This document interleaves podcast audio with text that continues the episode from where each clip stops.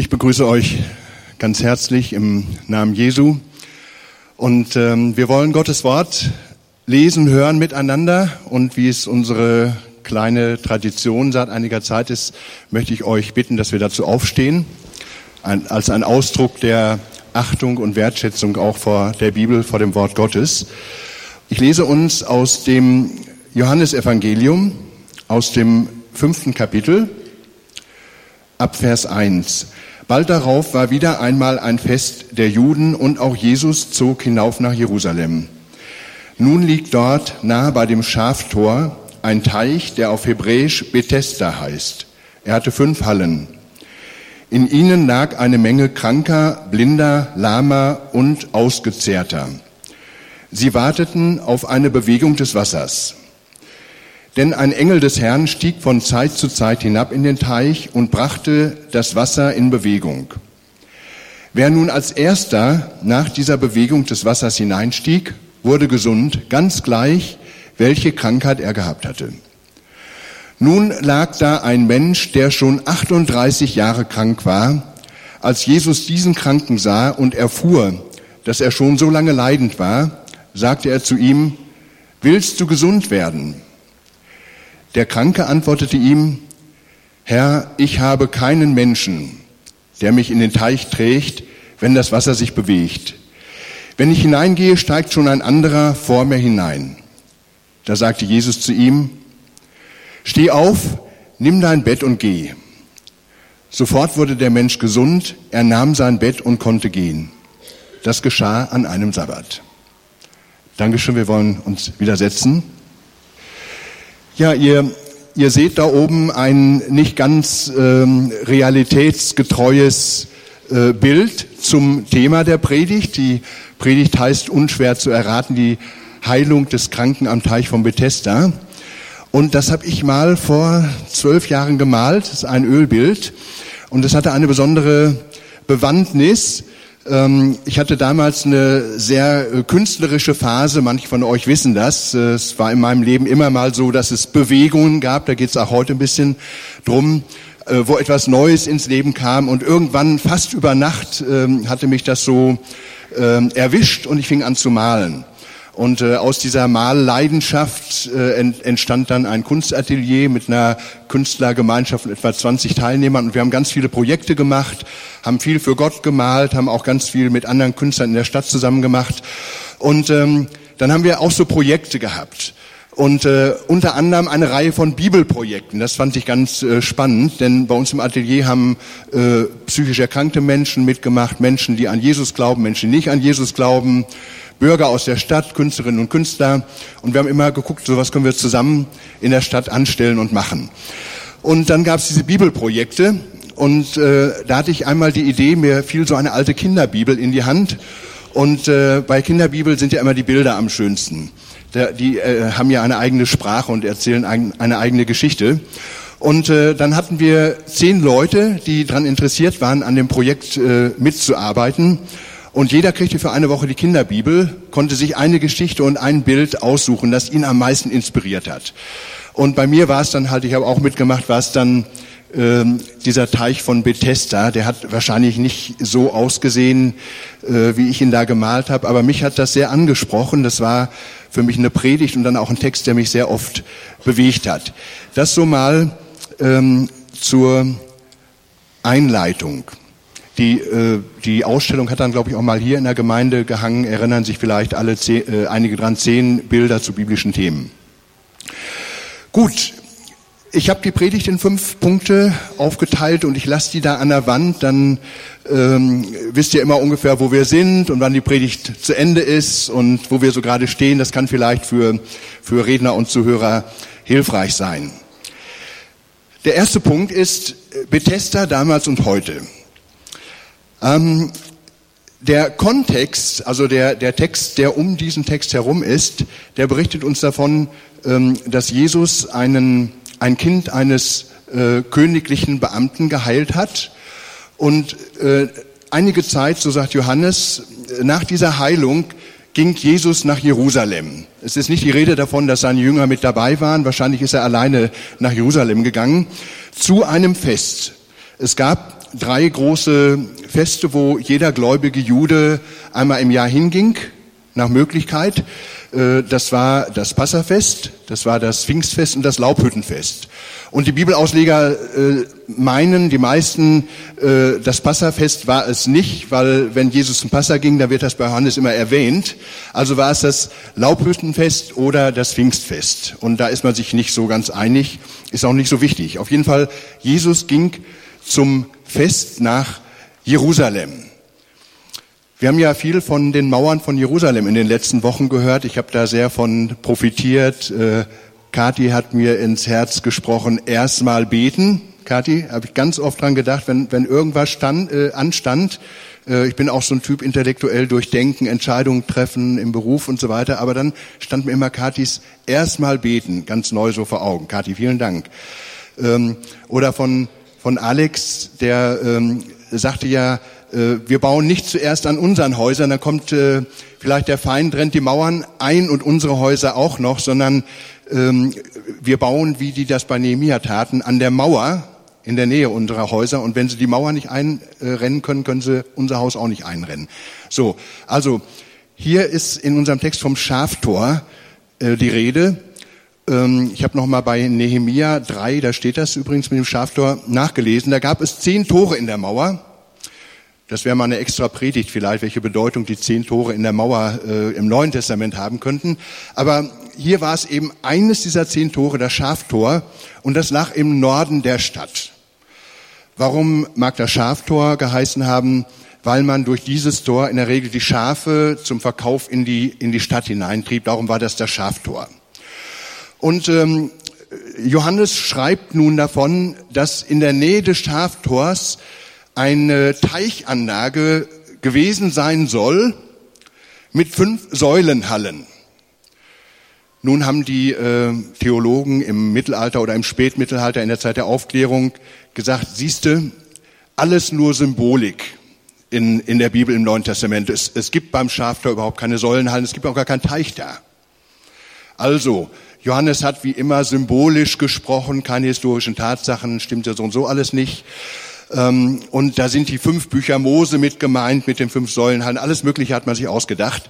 Bis ein Sultan um 1850 eine Ausgrabung in Auftrag gegeben hat in Jerusalem. Und man hat angefangen, in der Nähe des Schaftors zu buddeln. Da ist äh, eine Kirche, eine Kreuzfahrerkirche aus dem 11. Jahrhundert, die heißt St. Anna. Und da in der Nähe hat man angefangen zu graben und gegraben und gegraben und nochmal gegraben. Und in 25 Meter Tiefe stieß man plötzlich auf äh, Mauern. Ganz seltsame Mauern zwei Teiche nebeneinander äh, mit, einer, mit einer, einem Felsen dazwischen, also einer Zwischenmauer. Und auf diesen zwei Teichen standen vier Säulenhallen. Nämlich an jeder äh, Seite eine und eine in der Mitte, wo dieser Teich geteilt war. Und so äh, bekam Johannes äh, spät, spät recht, aber man hat es immer herausgefunden. Die Ausgrabungen wurden, wurden übrigens erst 1931 beendet. Da hat man, glaube ich, den Rest äh, der Anlage dann ausgebuddelt. Ja, das war damals so Bethesda zur Zeit Jesus. Bethesda äh, gibt es verschiedene äh, Übersetzungsmöglichkeiten. Wenn ihr so verschiedene Bibelausgaben habt, dann steht da manchmal Bethsaida, Bethesda und noch ein paar andere Namen. Aber bleiben wir mal bei Bethesda. Äh, sind auch viele Bibelausleger sich einig, äh, es mag wohl Bethesda geheißen haben, denn das ist ein schöner Name, das heißt übersetzt Haus der Barmherzigkeit. Und das passt gut. Es gab damals anscheinend in der Nähe dieses nördlichen Schaftores so eine Stätte, ein Teich extra gebaut mit Säulenhallen, wo kranke Menschen äh, chronisch kranke, Langzeitbehinderte, die in der Gesellschaft sonst nicht versorgt werden konnten, die hatten ihren Platz in diesem Haus der Barmherzigkeit und konnten da ähm, zumindest sich aufhalten und sogar etwas Hilfe empfangen, nämlich ab und zu geschahen auch Heilungen dort. Äh, da komme ich dann gleich noch etwas drauf. Ein Ort, wo kranke Menschen waren. Jetzt lesen wir da von einem, der war 38 Jahre krank. Äh, die Bibel sagt nicht, dass er nun 38 Jahre da gelegen hat, aber er war 38 Jahre krank. Wisst ihr, ich habe vor zwei Wochen ging ja so ein Darmvirus rum und den habe ich zwei, drei Tage gehabt. Ich habe ja gedacht, ich äh, könnte sterben. So schlecht ging es mir. Drei Tage krank und schon ganz unten und so ein Mist und wie schwierig ist das? Ne? Und man fühlt sich schwach und hat Kopfschmerzen und ich war richtig leidend. Wenn ich dann lese, da war einer 38 Jahre krank. Welch, welch eine Dramatik, was da für eine Geschichte hintersteht. Ihr kennt ja, oder die Älteren von euch kennen noch meinen Vater, der früher vor 30, 40 Jahren auch mal hier mit in der äh, Gemeinde war. Der hatte im Krieg beide Arme verloren und hatte mit dieser Behinderung fast 50 Jahre leben müssen. Als junger Mensch habe ich mir nie Gedanken darüber gemacht, wenn jemand chronisch krank ist oder behindert ist, wie schwer das ist.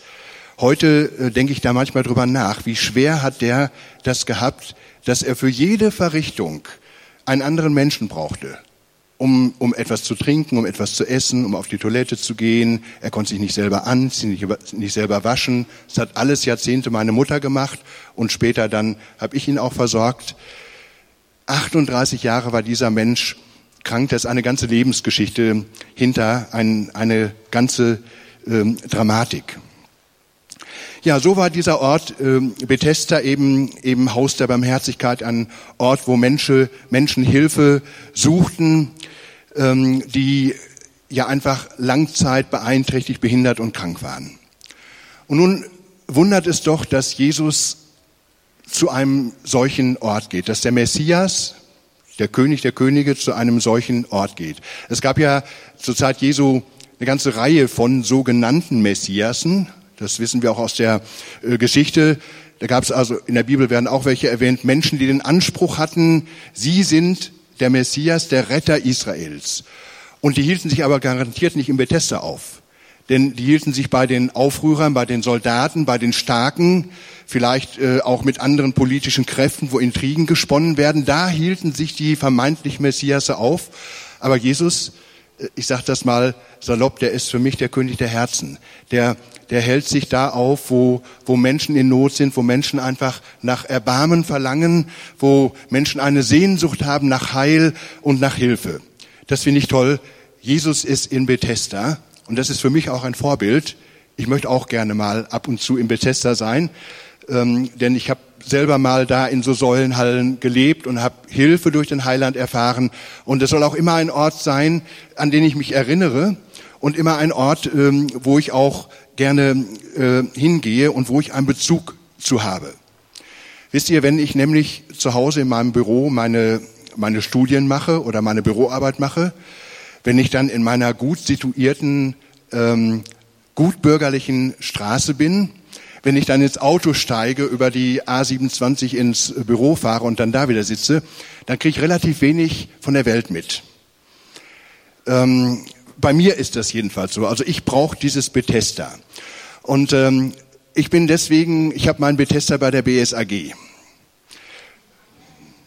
Ja, ich sehe, ich habe äh, hier Unterstützer auf meiner Seite. Ähm, ich brauche das nicht unbedingt. Ich hab, wir haben äh, ein Auto, ich habe auch ein Motorrad, aber ich bin ganz, ganz gerne mit Bus und Bahn unterwegs, weil mich das, ich sag's mal so ein bisschen modern, verstehen, verstehen wir Menschen heute, das erdet mich ungemein, wenn ich mit Bus und Bahn unterwegs bin. Und von Schwanewede, wo ich wohne, bin ich zwei Stunden, wenn ich in Bremen-Ost zu tun habe, zweieinhalb, drei Stunden unterwegs. Ihr wisst, ich bin Rentner geworden, ich habe die Zeit, äh, nicht jeder hat die Zeit, so lange Bus und Bahn zu fahren, aber für mich ist das extrem wichtig, denn in der Straßenbahn, im Bus, da habe ich die ganze Welt im Kleinformat. Ja, weil da auch alle gesellschaftlichen Schichten unterwegs sind. Da sind morgens die Leute äh, mit Schlips und mit Anzug unterwegs, dann äh, äh, Rentnerinnen, Rentner, alleinerziehende Mütter, jede Menge Kinderwagen, Rollstuhlfahrer. Das ist immer ein Abenteuer, ja, dass das alles überhaupt äh, gemeinsam in den Bus reingeht. Und dann ist man auch aufeinander angewiesen. Das mag ich besonders gerne. Ich komme da mit Menschen ins Gespräch. Man äh, kann mal helfen, Kinderwagen rauszutragen. Ähm, oder neulich hatte ich äh, paar Leute, äh, die fingen an zu singen im Bus. Hat man auch selten. Ne? Die sangen Schlager richtig laut und die äh, einen haben sich so mokiert und umgeguckt und ich fand das gut. Ich habe gelächelt und dann kam der eine, war glaube ich Italiener, kam auf mich zu und sagte, finde ich toll, dass Sie das so unterstützen. Na, ich hatte natürlich geschnuppert, kein Alkoholgeruch äh, festzustellen. Aber ich vermute, die hatten sich einige Joints vorher geraucht, denn sie waren so lustig, das war also doch schon recht ungewöhnlich. Naja, wie auch, wie auch immer. Also für mich kann ich das sagen, ich habe das Gefühl, mein Bethesda mein Ort, wo ich mit Menschen äh, einfach zusammen bin, mit Menschen ins Gespräch komme, äh, ein gutes Wort, vielleicht mal eine kleine Hilfestellung äh, geben kann, über Gott und die Welt ins Gespräch komme, das ist für mich ähm, Bus und Bahn. Ja, ganz, ganz wichtig. Okay, für jeden macht es was anderes sein. Ihr seid in anderen Lebensbezügen, aber dass wir unser Bethesda haben, dass wir sind, wo, wo Jesus auch ist, nämlich äh, auch da bei den Menschen, die vielleicht ohne Perspektive ist. Das, das finde ich ähm, für mich persönlich ähm, sehr, sehr wichtig. Bethesda damals und heute. Der zweite Punkt. Diese Menschen im Haus der Barmherzigkeit, von denen heißt es, sie lagen da in diesen, unter diesen Säulenhallen und warteten auf eine Bewegung. Gut, sie warteten auf eine Bewegung des Wassers, aber ich möchte das auch gleich mal etwas allegorisch ähm, auslegen. Ähm, diese Stelle mit dem, mit dem Engel, der das Wasser bewegte, das wissen wir als Bibelkinder, die ist nicht ganz unproblematisch. In den ältesten Handschriften des Neuen Testamentes fehlt die nämlich. Und so sagen auch bibeltreue Ausleger, eventuell ist das ein Einschub ähm, von später, weil der sich auf den Vers 9 bezieht ähm, und dadurch besser erläutert oder erklärt wird. Ähm, wenn ich so darüber nachdenke, ich finde auch keine Parallele im Neuen Testament, dass nun äh, ein Engel irgendwo das Wasser bewegt und äh, Menschen dadurch gesund werden. Also ich, ich sehe im Neuen Testament eigentlich mehr Jesus als den Heiland, der Menschen äh, anrührt und Menschen gesund macht. Gut, wie auch immer, für mich ist das nicht so ein äh, großes Problem, weil Gott ist natürlich auch Herr über die Naturgewalten.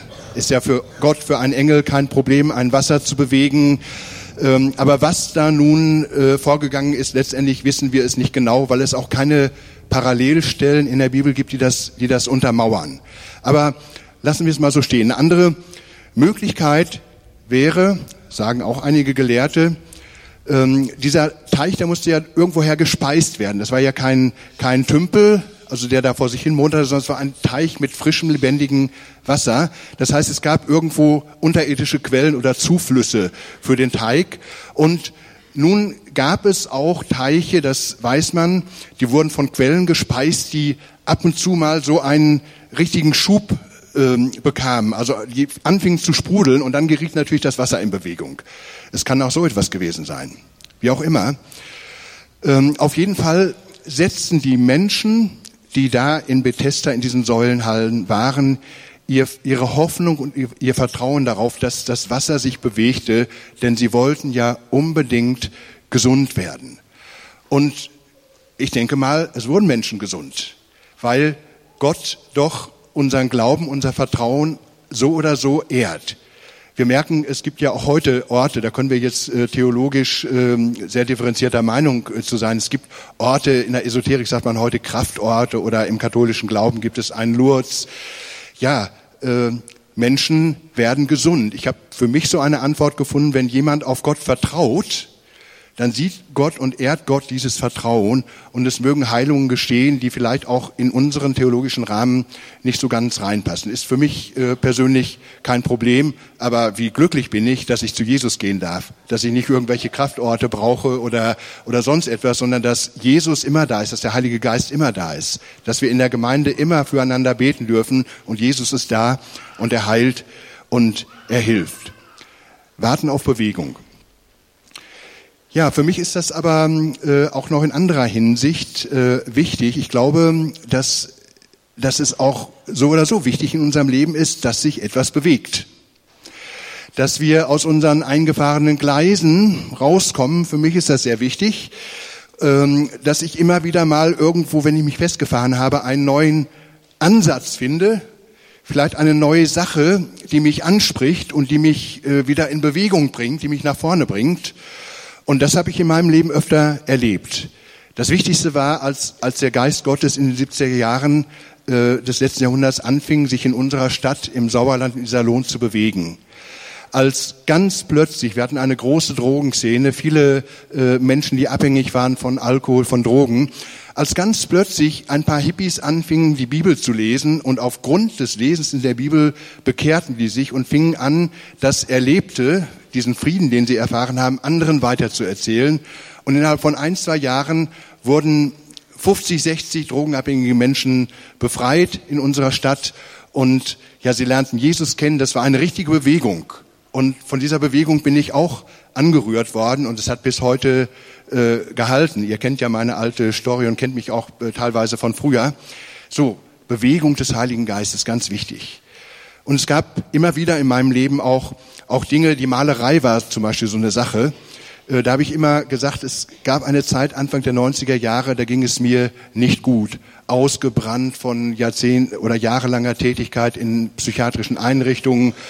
Und ja, dann hat Gott mir einfach zwei Dinge geschenkt, die haben mich äh, zehn Jahre lang äh, richtig inspiriert und weitergebracht. Und äh, das sah erst gar nicht so fromm aus. Das eine war mein Laufsport, meine Marathonlauferei und das andere war meine Malerei. Das war Gott hat mein Leben aufgeschüttelt, aufgerüttelt. Ich habe eine Kur gemacht und kam zurück, hatte eine ganze Menge Probleme hinter mir lassen können, fing an zu laufen und fing an zu malen, wie ein Verrückter. Gut, ne, wenn man so ist, äh, nimmt man sich auch irgendwann so an, dass es eben alles, alles ein bisschen extrem ist. Aber es war eine Bewegung, es hat mich zehn Jahre lang wirklich vorwärts gebracht. Und dann habe ich gelaufen und ich habe auch für Gott gelaufen. Ähm, bei meiner Verabschiedung im Sozialwerk, da hat ähm, ähm, hat einer der Redner noch gesagt, ja, den Schulte, den, den kannte man immer, wie er mit, wie er durch Fegesack lief äh, und alle Volksläufe mitmachte. Und er hatte immer so ein Hemd an, da stand Jesus lebt drauf. Das haben die Leute behalten. Ja, und für mich war das toll. Laufen für Jesus, malen mit Jesus, mit dem Heiligen Geist, malen für Jesus, mit anderen Menschen etwas zu machen. So, warten auf Bewegung, also dass sich etwas tut in unserem Leben, dass wir einen neuen äh, Ansatz einmal finden. Ich glaube, ähm, das ist auch ganz wichtig.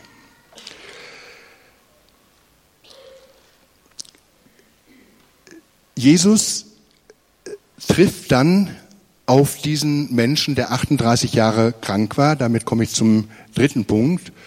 Und er stellt ihm eine Frage, da haben wir vielleicht schon oft drüber nachgedacht, die finden wir auch irgendwie ein bisschen seltsam, mutet das an. Er fragt diesen Kranken nun, willst du gesund werden? Ist es nicht klar, dass jeder Kranke äh, gesund werden möchte? Da wollen wir mal einen Moment hinschauen. Ich möchte das mal so ein bisschen hinterfragen. Ähm, ich habe euch von meinem Vater erzählt, äh, als der schon 20, 30 Jahre behindert war, da hatte er sich mit seiner Erkrankung, mit seiner Behinderung arrangieren müssen. Ja, und einmal hat er erzählt, da kam ein Zeuge Jehovas äh, an den Kiosk, äh, den, in dem er arbeitete, und sagte ihm, glauben Sie nicht, dass Ihre Arme wieder nachwachsen werden? Hm.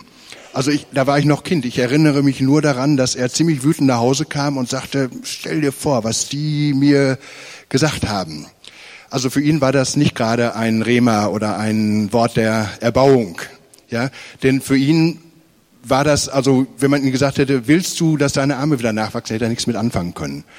Äh, er musste sich auch mit seiner chronischen Behinderung arrangieren. Und was mich heute sehr stolz auf ihn macht und wo ich ihm nacheifern möchte, ist, dass er eine Bodenhaftung gehabt hat und dass er mit seiner Behinderung nie den Kopf in den Sand gesteckt hat, sondern mir vorgelebt hat, egal was in deinem Leben ist, gib niemals auf, komm immer wieder den, aus dem Dreck raus, geh immer wieder nach vorne. Und das hat er mir vorgelebt. Ich habe das ganze Leben, wir haben uns viel gezofft, haben viel Streit gehabt, aber ich habe nie ein Wort der Klage über sein Schicksal von ihm gehört. Und das ist für mich ein großes Vorbild. Also die Frage, willst du gesund werden, die ist gar nicht so blöd. Ja, denn äh, nicht jeder Kranke möchte gesund werden. Ähm, Krankheit kann auch mal ein Schutz sein. Also, also für mich, als ich letztes Jahr so krank war und meine Operationen hatte, war das für mich eine ganz tolle und wichtige Sache, in Anführungsstrichen.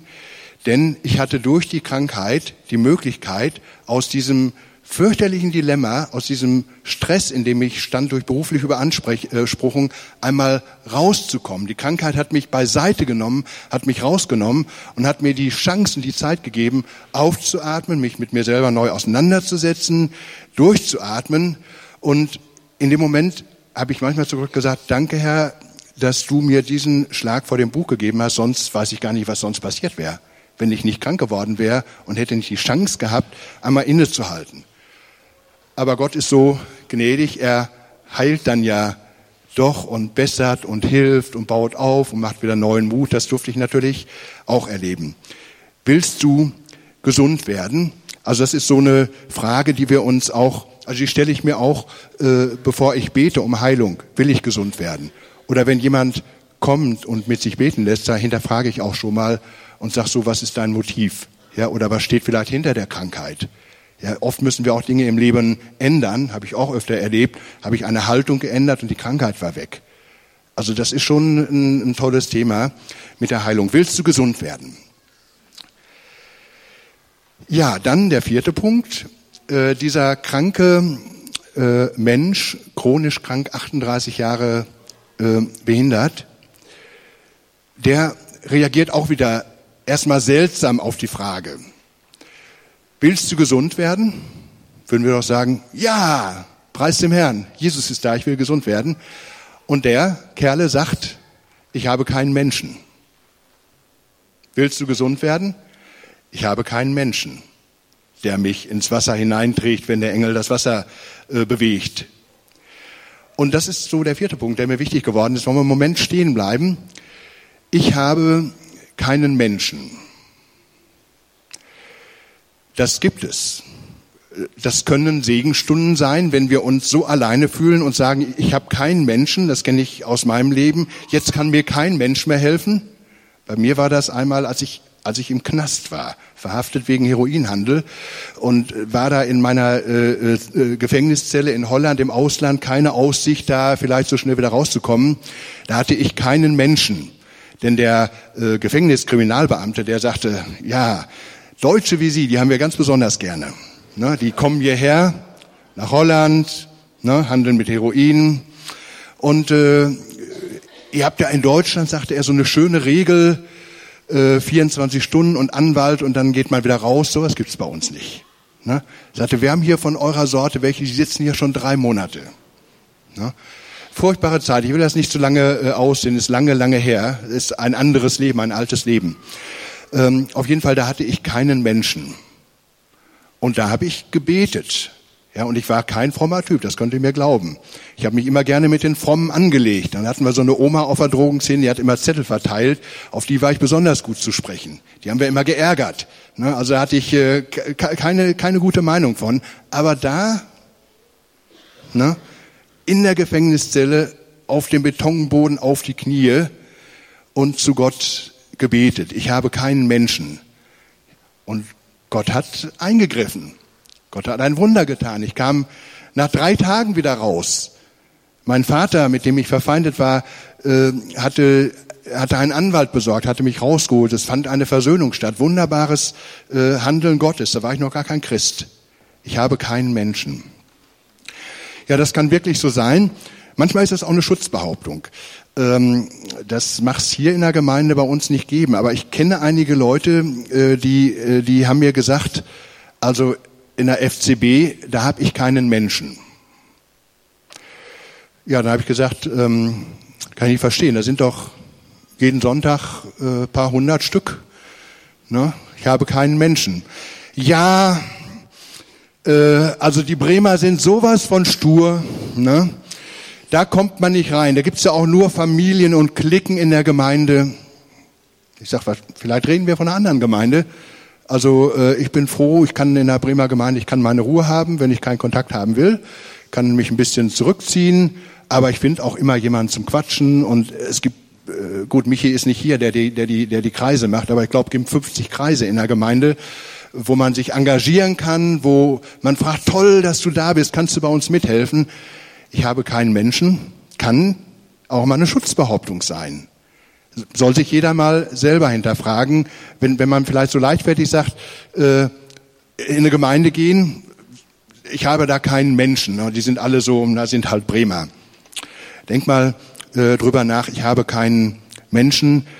Ähm, da kann auch, kennt ihr, und ich bitte jetzt die ganz frommen mal nicht so genau hinzuhören, äh, kennt ihr das ASS-Syndrom?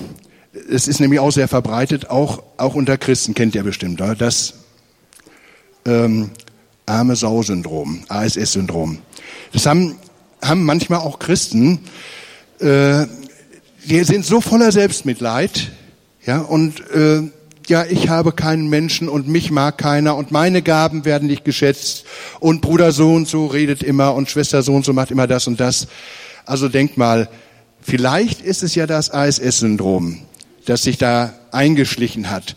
Und das ist etwas, also kann ich so für mich, für mein Leben sprechen, da will ich immer wieder mit abbrechen. Da komme ich auch schnell rein. Ja, und dann nee, nee, das hilft nicht weiter, das bringt, zieht mich nur runter, das bringt mich von Gott weg. Also das ASS-Syndrom will ich nichts mit zu tun haben. Selbstmitleid, ähm, das äh, bringt uns wirklich nicht weiter. Okay, das so mal so ein paar Sachen dazu. Ich habe keinen Menschen, vielleicht ist ja doch ein Mensch da. Äh, auf jeden Fall ist Jesus da. Wenn es wirklich mal ist, dass wir von Menschen verlassen, die Bibel spricht auch, äh, auch davon, dann dürfen wir uns ganz auf Jesus werfen mit Haut und Haaren ich habe keinen Menschen. Das war mir so äh, in diesem Text ähm, wichtig geworden. Ich komme zum letzten Punkt. Ich habe den mal äh, genannt, Jesus hat unser Heil im Blick, weil ähm, bei, dem, bei dem Bild, da ist doch irgendwo bei, bei dem Teich und bei den Kranken, die da auf den äh, Treppen sind und den Matten, die da rumliegen, einer ist da mittendrin und das ist unser Herr Jesus. Das ist der Heiland, das ist unser König der Herzen. Der ist da. Und Jesus hat unser Heil im Blick. Das ist mir sehr wichtig. Bis heute. Darum habe ich mich Gott anvertrauen können.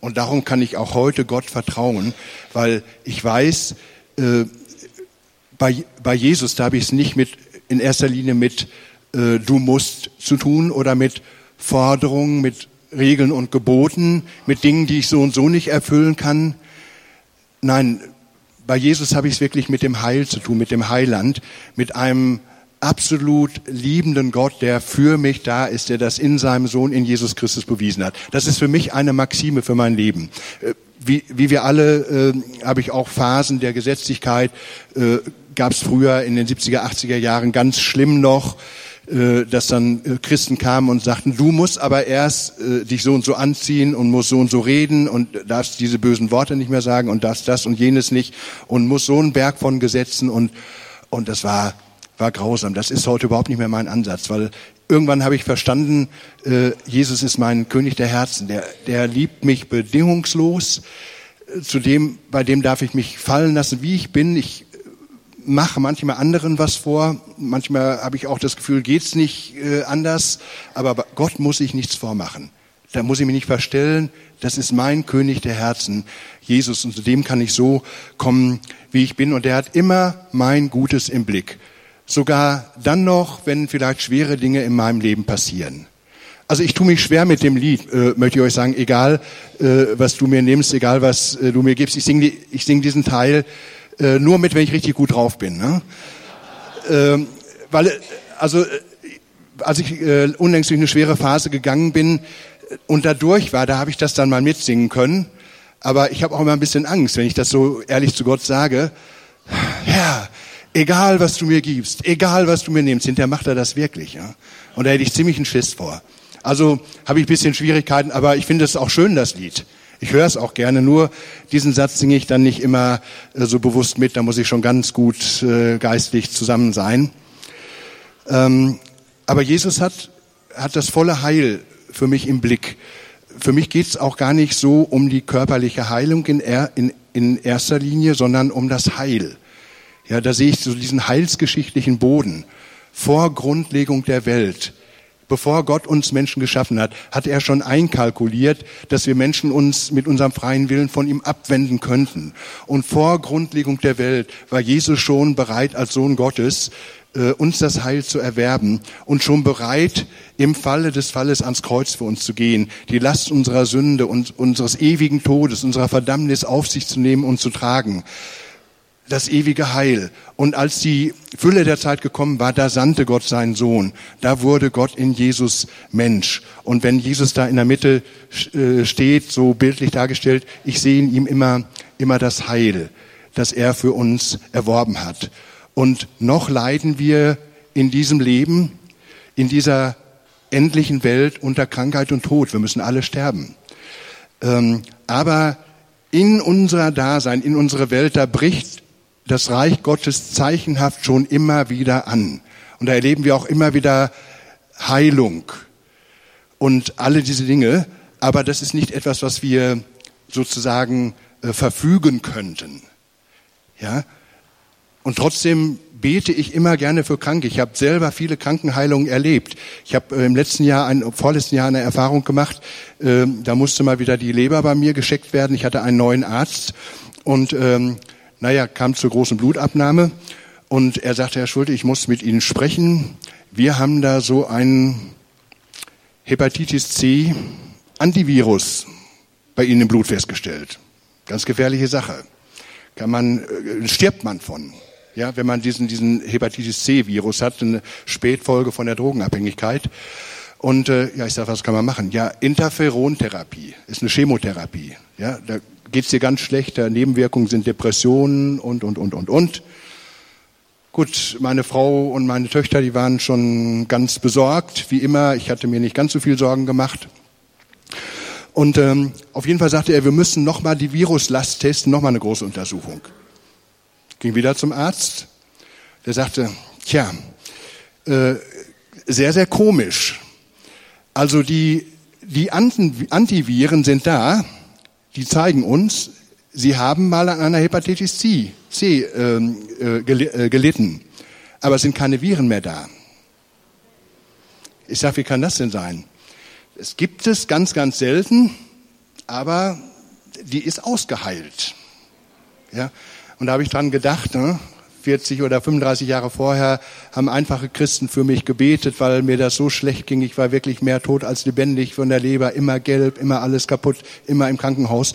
Und gebetet ganz einfach im Namen Jesu, ohne dass ich der Glaubensheld sein musste, konnte ich ja so und so nicht, sondern einfach gebetet.